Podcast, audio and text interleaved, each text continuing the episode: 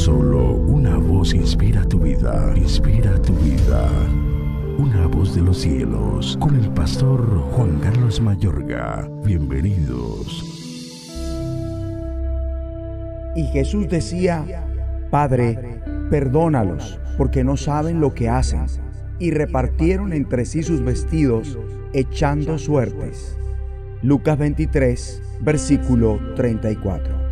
Hablando totalmente del Nuevo Testamento, amar es uno de los ruegos más insistentes. No es de maravillarse, ya que el amor cumple la ley y se cita en más de 50 ocasiones como un claro mandamiento. A continuación, citaremos algunos en representación de su totalidad. Pero yo os digo, amad a vuestros enemigos, bendecid a los que os maldicen, haced bien a los que os aborrecen y orad por los que os ultrajan y os persiguen. Mateo 5, versículo 44. Aquí la orden es amar y no únicamente a quienes nos aman, sino igualmente a quienes nos odian, si es que en verdad somos cristianos. Como ya lo oímos, ejemplo tenemos del Señor Jesús en la cruz cuando pidió en oración perdón para sus verdugos. Desde luego esta orden y modelo del Señor Jesús tiene que calar en nosotros. Hay que ser capaz de amar a quienes de repente por algún motivo se volvieron nuestros enemigos a pesar de que un día confiamos en ellos, les brindamos una gran oportunidad y responsabilidad y ellos por dar cabida al pecado en sus vidas, esconder malas acciones y errores, se volvieron contra nosotros y pusieron a otros igualmente en nuestra contra, acarreando por esto a nuestra familia y vidas dolor y heridas. Uno de los mayores desafíos en la vida es precisamente amar este tipo de personas pese al enojo y el dolor que nos causaron.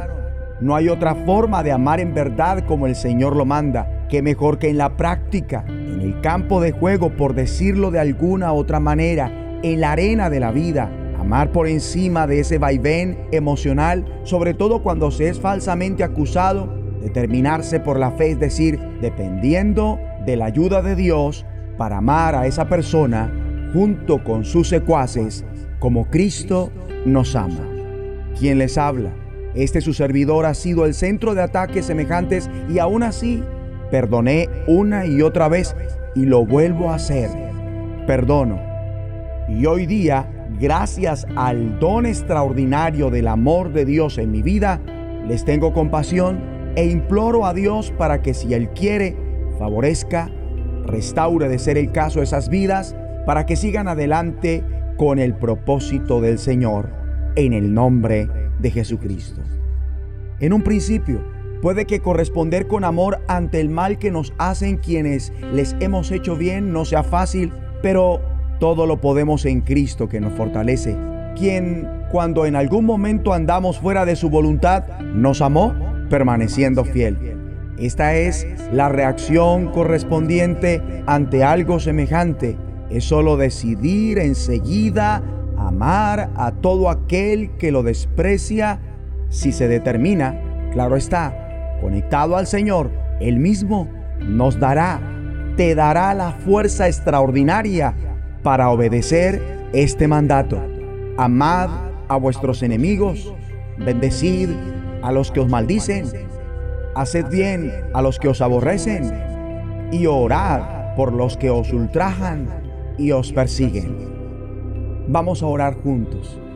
Digan conmigo a Dios, Padre bueno, te agradezco por tu asombroso amor por mí, que pese a la infidelidad, permanece fiel. Señor, ayúdame siempre a permanecer conectado a ti para que en los momentos donde en la práctica sea retado a amar a los que pagan mal por bien, así lo haga. En el nombre de Jesucristo.